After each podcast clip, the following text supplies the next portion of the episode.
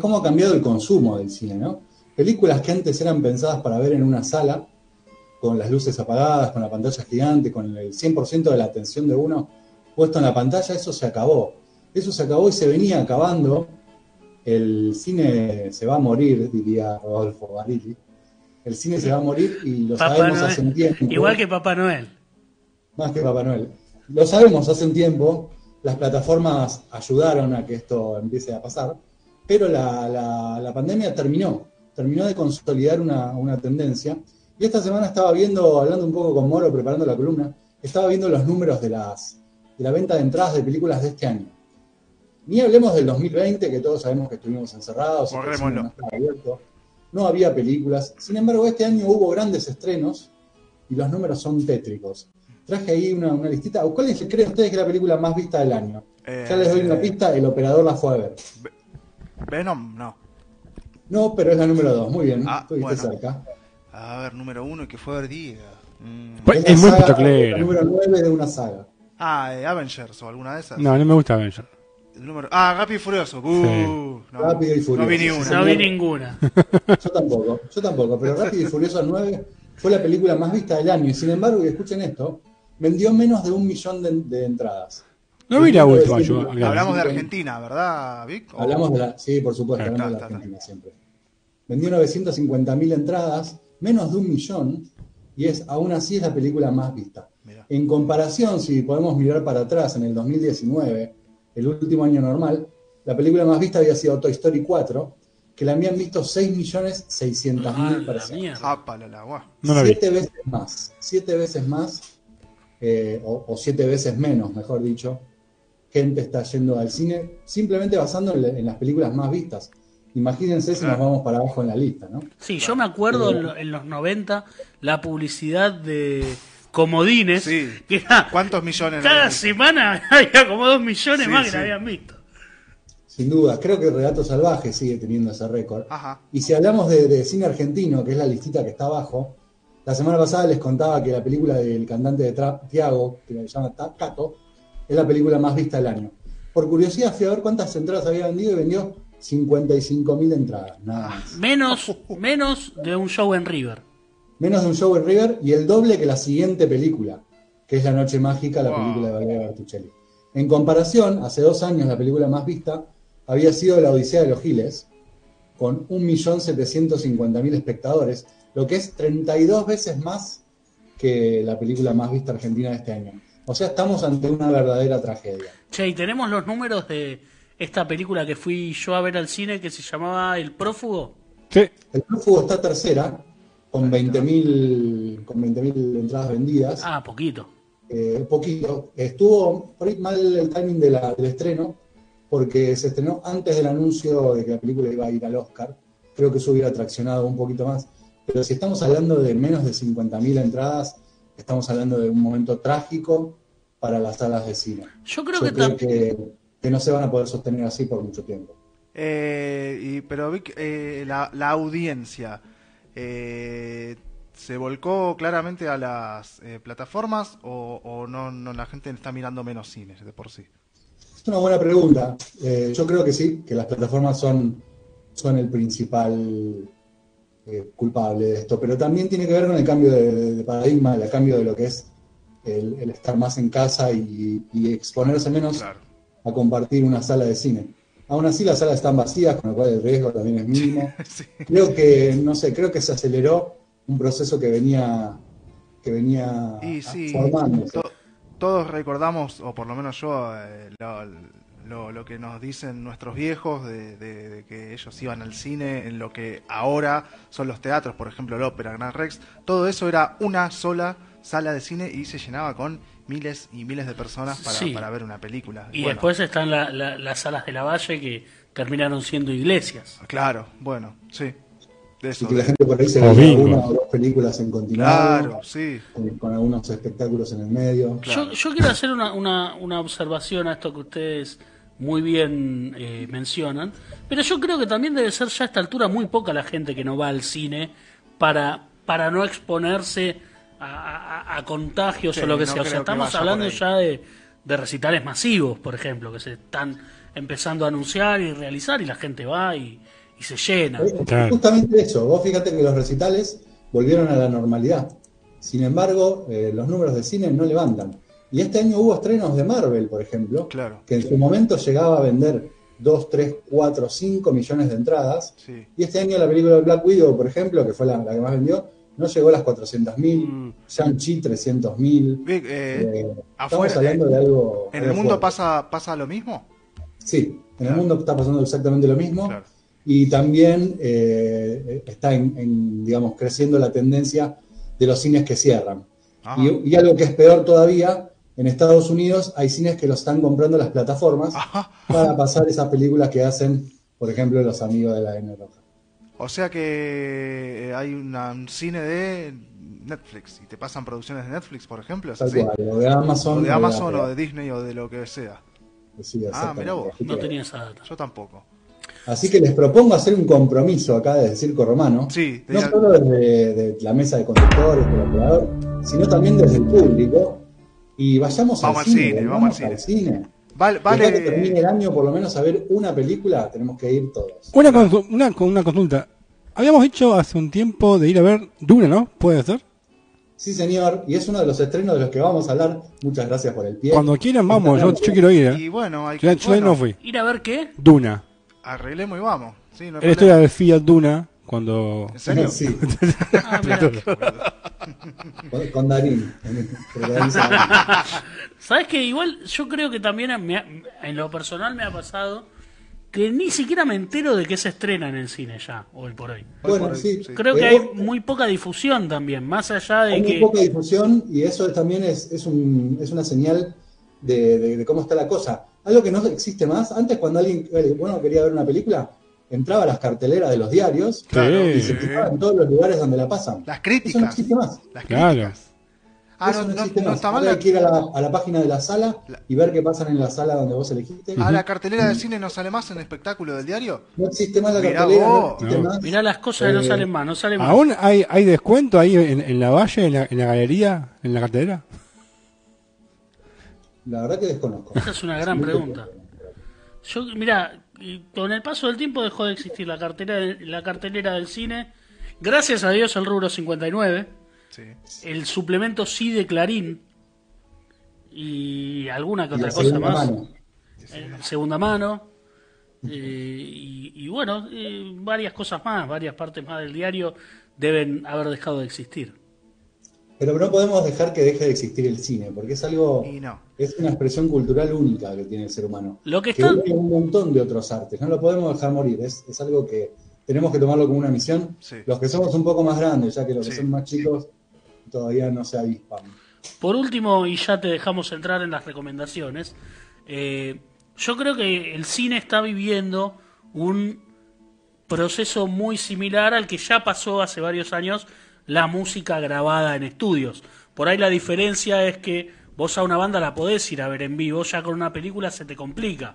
Entonces, en- entiendo que un recital o ese tipo de presentaciones tengan, eh, sean sigan siendo redituables y que puedan ir volviendo a la normalidad y el cine compite con algo que en tu casa podés eh, ver, no de la misma manera, pero, pero lo podés ver y, y- y más económicamente. Y Y, por ahí que- un disco no te lo compras, pero la banda la tenés que seguir yendo a ver si Claro, te interesa. claro. No sé si me explico. Sí, pero con tu mismo ejemplo te podría decir, mira si te prohibieron ir a ver a tu banda favorita en vivo y a partir de ahora tenés que verla solamente por streaming. Nah, vos, nah, nah, Y nah. bueno, el año pasado pasó. Pero bueno, y con el cine está pasando y la, lo que temo yo es que no vuelva, que no vuelva a la normalidad. Claro. Y va a ser Eh, difícil. Va a ser difícil. Por eso ese compromiso y esa invitación.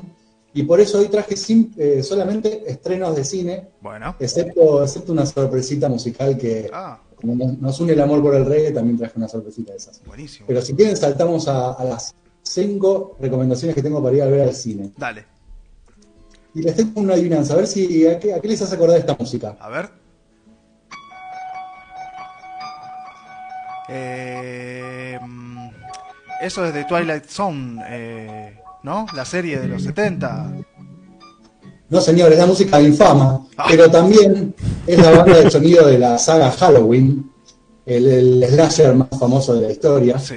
Yo iba a decir, hablaban de Halloween ustedes. yo iba a decir algo de algún asesino serial. Me sonaba Sí, sin a- duda, a, sin música duda. de asesino serial. De, de alguna Ustedes saben que película. el slasher es el género del terror en el cual hay un asesino, generalmente con un cuchillo, una, Claro, una costilla, una máscara, una sí. hacha, y que trata de perseguir a diferentes grupos étnicos, sociales o lo que sea que la película quiera representar. Y el más famoso, para mí el, mejor y el primero, es Michael Myers, que allá por el 1978, y con la excusa de que se venía la fiesta de Halloween, que allá en Estados Unidos es muy importante, el clásico director John Carpenter eh, creó esta historia en la que un, un niño traumado, que de niño había asesinado a su hermana con un cuchillo, eh, luego de grande se escapaba de, un psiquiátrico y comenzaba a perseguir a los jóvenes que rompían las reglas, ¿no? Aquellos que, que se juntaban para besuquearse en un rincón o aquellas eh, niñeras que se portaban mal en la casa de sus, de sus niños protegidos. Y de eso se trataba aquella Halloween original de 1978, que tuvo ya 11 películas y que en 2021 llega con su última versión, eh, que es Halloween Kills, que es la película con la que arranco esta recomendación. Es la segunda de esta nueva saga, que recomenzó en el 2018 como volviendo atrás y, y retomando los personajes de la primera película. Protagonizada por Jamie Lee Curtis, la, la- la- la gran actriz, y también una de las más famosas Scream Queens, que son estas protagonistas del cine de terror, y el actor desconocido que hace de Michael Myers, que muchos años después sigue siendo igual de terrorífico e igual de invencible que siempre. No sé si las vieron alguna vez. Yo creo que no, ¿eh? No. Pero- perdón, ¿cómo? ¿A- ¿Actor desconocido? Bueno, eh, sí, es un actor desconocido. Mirá vos. Mantengámoslo en el misterio. Listo. Yo vi de terror de chico, vi una que se llamaba El Dentista. No sí, sé señor, si. de- una película de Brian Yuzna, muy, muy, muy under, muy de VHS, Casi, casi bizarra. sin duda. Y The Relic, me acuerdo. Y de Relic, muy buena también, muy buena también. Esa llamas de monstruos. Eh, Sí. The Dentist era un slasher de algún modo. Eh, ustedes que son más jóvenes son de la época de Scream, por ejemplo. Sí, señor. sé lo que hicieron el verano pasado. Ya, era medio grande y pavote, pero bueno. Yo estaba terminando el primario cuando salió Scream 3, la fui a ver al cine. pero les sugiero volver atrás y justamente en Netflix eh, subieron la, la película original del 78 Oh, de Halloween, así que está muy interesante para ver, sobre todo si les gustan las muertes violentas y las noches de, de Halloween. Y en el cine está obviamente esta ya versión nueva, que para ir a verla recomiendo haber visto la versión del 2018, que creo que en esta columna ya la recomendamos, y que volvía un poquito a los personajes originales, ya 40 años después, ¿no? Ahí la ven a, la vemos en el tráiler a Jamie Lee Curtis, pasando de los 60, ya no es la niña que era, sin embargo aún sigue luchando contra Michael Myers. La verdad que me gustó muchísimo. Esta tuve suerte de ir a verla al cine antes de, de lesionarme, así que la pasé muy bien y es mi primera recomendación para ir al cine a ver una de miedo. ¿Cómo, ¿Cómo anda esa lesión? Así brevemente. Bien, bien, recuperándonos. Vamos días, día 35 de 70 aproximadamente, así que Bueno. por la mitad. La mitad. Bien. Por la mitad, por la mitad. Bueno, pasamos a otra que esta creo que les va a gustar. Es la última película de James Bond, creo que la número 29 o 28. ¿Va a ser la última? ¿A eso escuché o bueno, chamullo? Yo no lo creo, la verdad que no, No lo creo. porque es una, es una franquicia que está súper viva. Claro, Es posible que sea la última de con este actor. claro, sí, eso puede Eso sí es posible. Sin embargo, es tan bueno, es tan bueno y Sí. la película eh, dignifica. Yo creo que dignifica Ajá, a la saga. La película se llama No Time, no Time to Die, bien. No hay tiempo para morir. Y la particularidad linda que tiene, que nos une un poco, es que sucede, o por lo menos al principio sucede en Jamaica, Ah, no me donde el personaje de James Bond está retirado. el Ah, personaje muy que hace bien. el actor Daniel Craig. Está retirado después de la última película, que fue Spectre, que fue una de las, de las misiones más difíciles de James Bond. Y él se retira un poco de lo que es el servicio y se va a descansar a Jamaica. Sin embargo, la acción terrorista en el mundo no se detiene y lo vuelven a buscar para llevar adelante una misión, en este caso para la CIA. James Bond se cruza de vereda, va a hacer un trabajito para la CIA, recorriendo varios lugares del mundo, como siempre nos tienen acostumbrados, rodeado de hermosas mujeres y autos y armas, todo lo que les gustan a los fans de James Bond. Ahí estoy chusmeando un poco el tráiler, está buenísimo, la verdad. Está buenísima, tiene muy buena acción, muy buena música, grandes actores en pequeños papeles, Ajá. Eh, eso siempre es interesante. Y bueno, creo que, que realmente dignifica la saga y pueden verla sin haber visto las anteriores o si no son muy fanáticos. Claro. Igual es una película de acción súper entretenida y que tiene esto de que va por diferentes lugares del mundo. Bien, el clásico no falla nunca.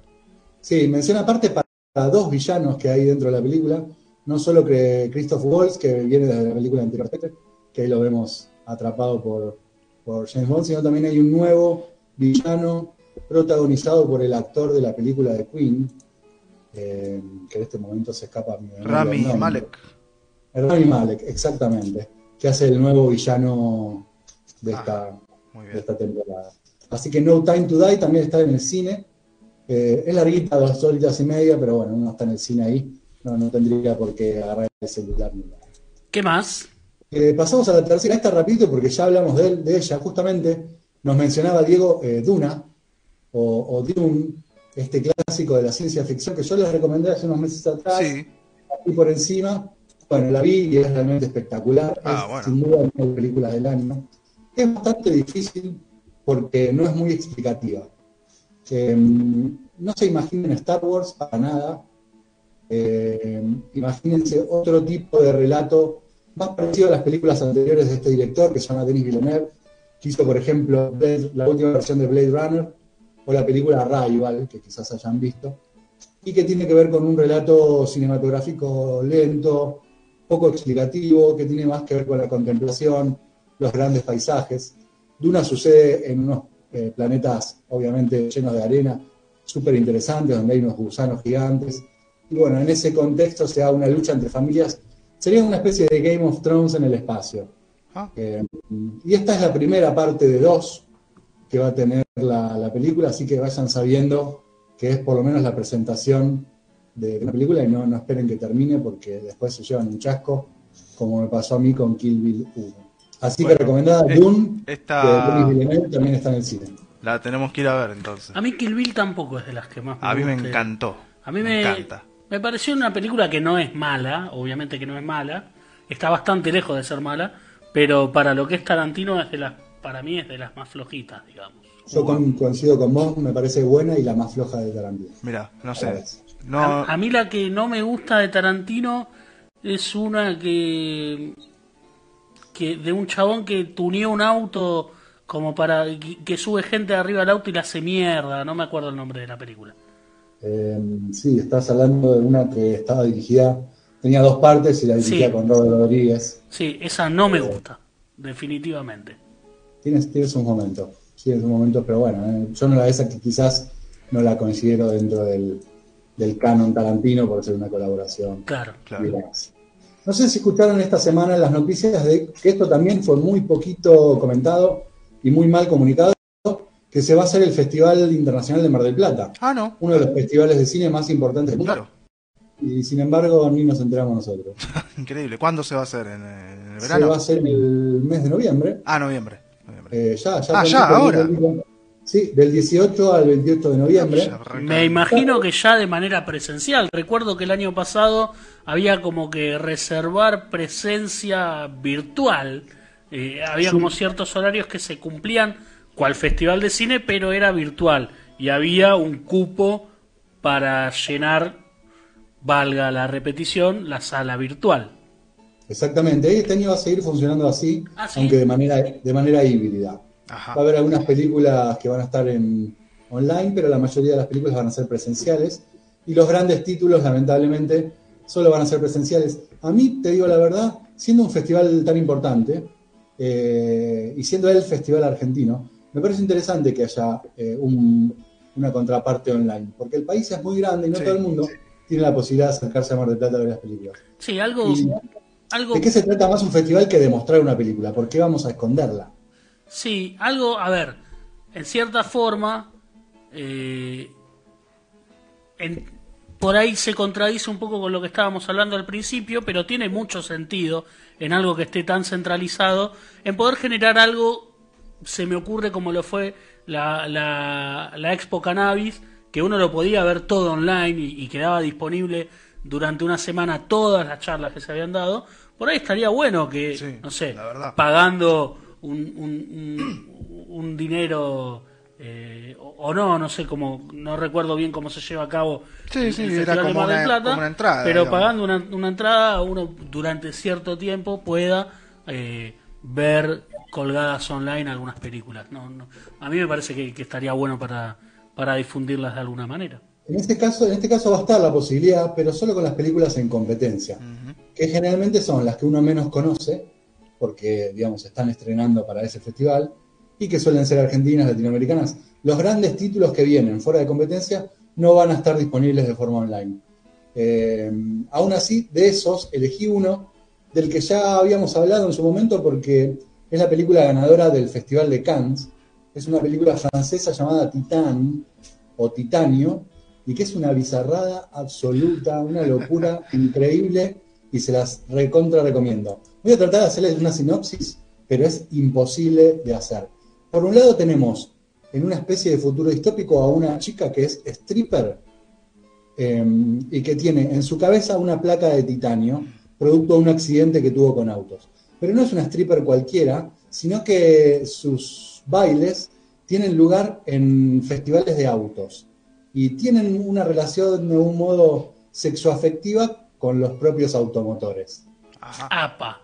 Eso por un lado. Y por otro lado tenemos un jefe de bomberos eh, cuyo hijo se perdió a los 10 años y al que le avisa a la policía de que aparentemente lo habrían encontrado. Eh, y esto supone como el final de su larga pesadilla. ¿Cuántos años después?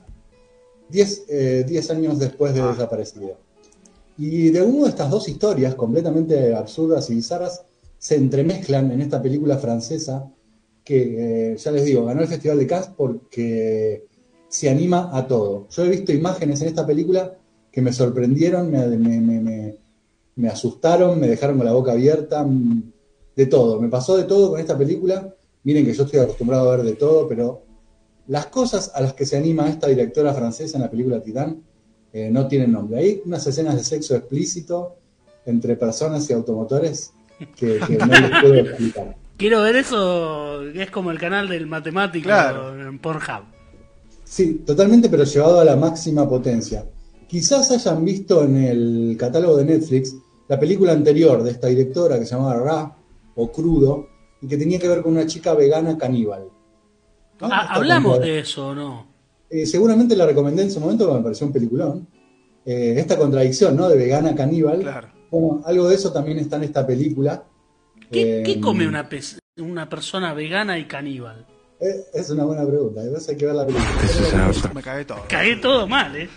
Así también nos pregunta cómo una persona puede tener sexo con un auto. Bueno, eso mismo nos contesta la directora que se llama eh, Julia Ducournau, que tiene estas dos películas nada más. Es una directora joven, pero que ya viene haciendo mucho ruido en el mundo. Y bueno, su película va a ser una de las que va a estar presentes en el Festival de Mar del Plata, fuera de programa. Bien, afuera de programa. Esa la, podemos ver online. competencia porque, bueno, ya ganó Cannes, no necesita volver a competir más. Ah, Usted sabe que el Festival de Mar del Plata es un festival de clase B, claro. de segunda categoría. Para, para, para, No me quedó claro. ¿Se va a poder ver online o no? No se va a poder, creo que no se va a poder. No, porque, claro, no compite, bueno. No. no, no, porque no compite. Se van a ver por las películas de competición. Pero la encuentran por ahí, ustedes ya saben que si van a la página de Circo Romano. Yo la quiero ver. Bien, sí, sí, sí. Para mí la película del año, fuerte, dura, difícil, alguna gente puede no soportarla, a otro le parecerá que es una mierda. Es una película súper arriesgada, pero para mí lejos va a ser la película del año. Yo creo que no, me va a gustar. O sea, se, la ve, suena muy interesante, pero creo que no me va a gustar porque a todo el mundo le gustó El Prófugo y a mí no.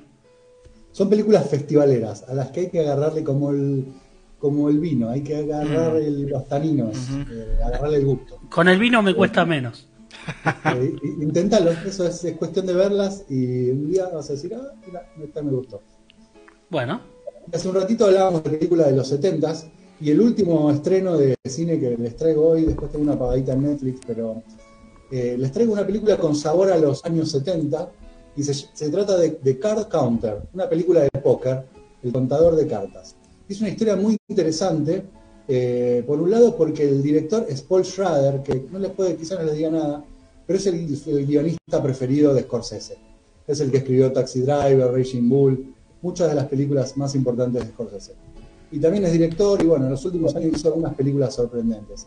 Y esta, eh, The Card Counter, me parece también una de las películas que a mí más me gustaron este año y tiene que ver con la historia de un ex militar eh, y también jugador profesional de póker. Un ex militar eh, especial porque se dedicaba a lo que es torturas, era un especialista en torturas en estas bases militares que los norteamericanos tienen dentro y fuera de su territorio, en el que torturan para conseguir información a distintos terroristas. Así que este William Tell, este jugador de póker, se dedicaba a las torturas y ahora se dedica a contar cartas, a ir de casino en casino, eh, ganándose la vida de esa manera. También una película dura, mm, oscura, con, con mucho trasfondo político y militar, y también con un lenguaje visual y cinematográfico muy especial, muy con sabor a los 70. La verdad que me encantó, me pareció una de las películas que más me sorprendieron. Eh, el mes pasado hablábamos, ¿no? Esto de sorpresas y expectativas. No esperaba nada y me parece que también va a ser una de las películas del año de Card Counter. Interesante, ¿eh? Muy interesante, se la súper recomiendo. Esta si quieren la pueden ver en casa porque tampoco es que sus imágenes son muy vistosas, pero eh, es una película que hay que ver. Y además está protagonizada, me olvidé de mencionarlo, por Oscar Isaac, que es uno de los mejores actores de la actualidad, que también protagoniza Dune. Así que mm. tenemos a Oscar Isaac por dos. Y tengo la última, muchachitos, si me aguantan. A ver, a ver, sí, claro, por supuesto. Esta no es en el cine, esta la van a poder ver en Netflix. También me sorprendió, eh, generalmente las películas que sacan Netflix no me gustan o, o, me parece que son de calidad pobre. Esta me pareció muy, muy buena. Y se trata de un western, pero negro. Es decir, protagonizado todo por actores negros. La película se llama The Harder They Fall. Y los fanáticos del reggae recordarán una película jamaiquina de los 70. The Harder They Come. Exactamente. Tiene algo que ver con esto, porque la película, a pesar de ser un western, que sucede en el año 1800, está protagonizado por todo por actores negros y todo musicalizado con música de reggae. Eh, qué bueno. Me pareció una combinación maravillosa. Eh, la película visualmente es espectacular está, es bastante colorida, digamos, tiene como una, un poco de impronta tarantinesca, en algún sentido, y están todos los actores negros conocidos. Está Idris Elba como protagonista, Jonathan Mayors, Regina King, todos los actores eh, importantes de este momento de la cultura afroamericana están en esta película de Hard the Default, y les digo, cada vez que, que estos forajidos llegan a una ciudad nueva, suena uno de los reyes, pero cuando estoy diciendo reyes, himnos del rey. Ah, ¿eh? muy bien, muy bien. Dennis Brown, Martin Levy, un montón de mm. actores muy importantes. Tal es así que la Billboard publicó esta semana que tres canciones de reggae que hacía 70 años que no estaban en los rankings volvieron. No me digas. Gracias, a este western de, Netflix, del que no se deben haber enterado porque ni siquiera lo promocionaron. Eh, Sin embargo, me parece un muy buen producto. Cuando decís western, hablamos de, de, película de vaqueros, digamos, caballos. películas de vaqueros del oeste tiros, caballos, solo porque solo protagonizado por actores negros y contando historias de héroes. ¿Todos negros? ¿No hay un actor blanco, oriental o lo que sea, nada? No, no, no, son todos negros, salvo, los enemigos en cierto momento. Ah, ok, ok. Pero toda la historia eh, está basada en personajes justamente olvidados por el western, que siempre fue un género medio de derecha, medio white supremacy. Sí. Bueno, en este caso rescata todas las historias de, de viejos Seguramente había cowboys negros, solo que fueron silenciados por la historia. Totalmente. Así que esta película los junta un poquito todos y eh, los mezcla en esta historia de musical que me parece re interesante. El datito de color es que la película le dije a un señor que se llama James Samuel y que es el hermano del cantante Seal. ¿Se acuerdan de Seal? Sí, Seal. Eh, no se me viene el tema, pero sí, seguro que es re contra conocido. Rose, el tema de Batman. Ah, mirá se cantaba así. Claro, bueno. bueno, el hermano es el director de esta película y se nota esa influencia musical En, la hechura de esta película. Esa la tienen súper a mano. Bueno. En Netflix, yo creo que a todos los amantes del reggae y del cine en general les va a gustar. Siempre volvemos al mismo director, pero la única que se me ocurre que tiene algo de western y un protagonista negro es Diango. Diango, claro. Bueno, sí, es verdad, es verdad. También era una historia que recuperaba al una leyenda de aquella época. Y tiene algo de eso, tiene algo de tarantinesca, la película es súper sangrienta, eh, tiene humor también. Me interesa, ¿eh? eh sí, sí, sí, la verdad que sorprende, sorprende Netflix con una película buena, para variar. Está bien, de vez en cuando se equivocan, parece. De vez en cuando se equivocan y apoyan proyectos como este. Pero bueno, hay que ir y verlos, ¿eh? No todo es el juego del sí. calamar. No, no, claro, que la, bueno, la vi, la vi, di- estábamos hablando fuera de aire A que- mí me gustó mucho. es- me, me gustó, no sé si mucho, está bien, eh, entre- me entretuvo, pero se viene la segunda parte, para mí estaba cantada, ¿no? Pero dis- dicen que no era tan así. ¿Para qué? No, para no mí sé, tu- no tuvo, sé. tuvo un- la cerraron de una manera como para que eh, se entienda si viene una segunda temporada y si no viene cerró bien. Me parece como que eh, la cerraron como para probar a ver qué onda. Sí, No sé si, ser, si me explico. Eh, y sabes que yo no estuve acá la semana pasada, no sé si hablaron de Maradona Sueño Bendito, No. esta serie momento, de Maradona, claramente. Claro que sí. Eh, no sé qué, qué opinan. No, no, no vi nada, absolutamente, más allá de sus adelantos y publicidades, y eh, de solo escuchar ciertos comentarios de, de- de algunos datos que no son tan fieles a la, a la verdadera historia, pero eh, también he visto eh, elogios hacia los actores que hacen de Diego. eh, bueno, a- habrá que ver y dar opinión, así que no, Sí. no la voy a juzgar, la verdad. Yo, yo la vi. No, no sé si ya se estrenaron más episodios. Yo vi los primeros cinco. No Se sé si. dos más, hay siete ya. Apa, no sabía. Bueno, la voy a ver este fin de semana. Y entonces. son los que tienen que ver con el Napoli y el Mundial 86. Ah, bueno. La quiero ver. de- quiero verla entonces. Ah, Yo Yo, habría que verla completa para hacer un análisis profundo, pero creo que es un producto, eh, por un lado es un producto ideal para generar estas noticias de clickbait, ¿no? Como la que decías de este gatito que está bien o que está mal. Claro, Las sí, películas son ficción, están Sí. armadas para, totalmente. digamos, con un objetivo de entretener y a veces hay que acomodar las cosas para que queden. No, no- Claro. no, están Sí. tratando de reflejar Claro. una realidad histórica. No es un Creo documental, claro. peca con eso, ¿no?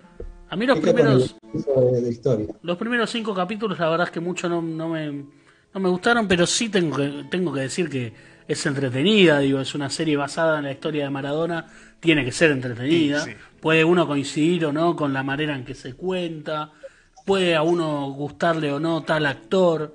Eh, a, mí, por ejemplo, Nazareno Casero no es un actor que me guste.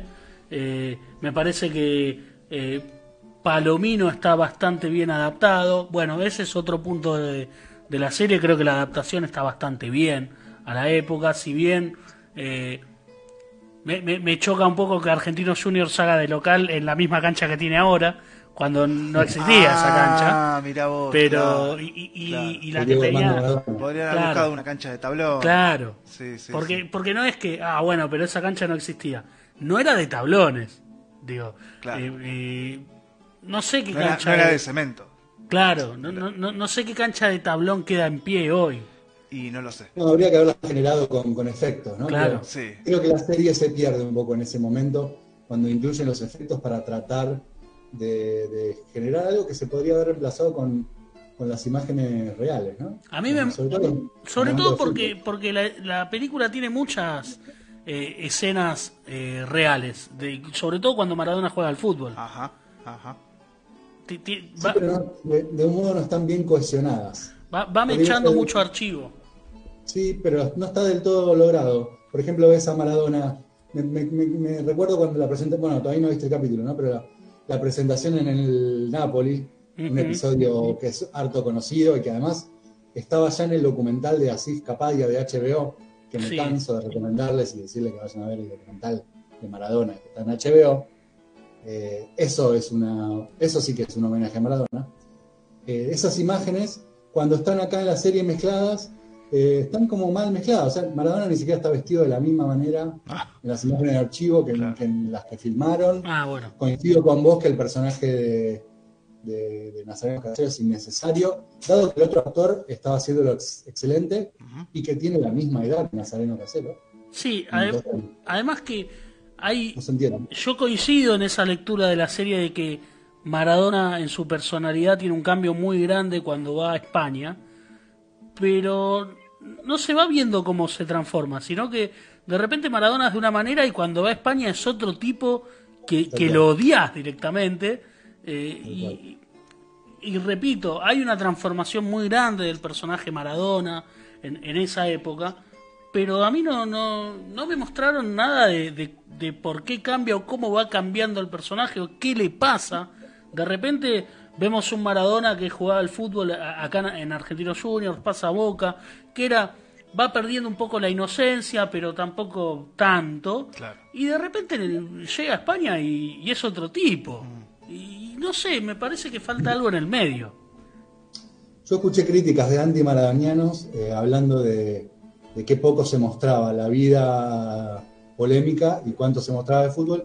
Y escuché hinchas maradonianos quejándose de qué poco fútbol se Claro. mostraba. Y Sí. cuánta y cuánta polémica. repercusión en la vida privada. Sí, no me parece que, que, que sea poco polémica. ¿eh?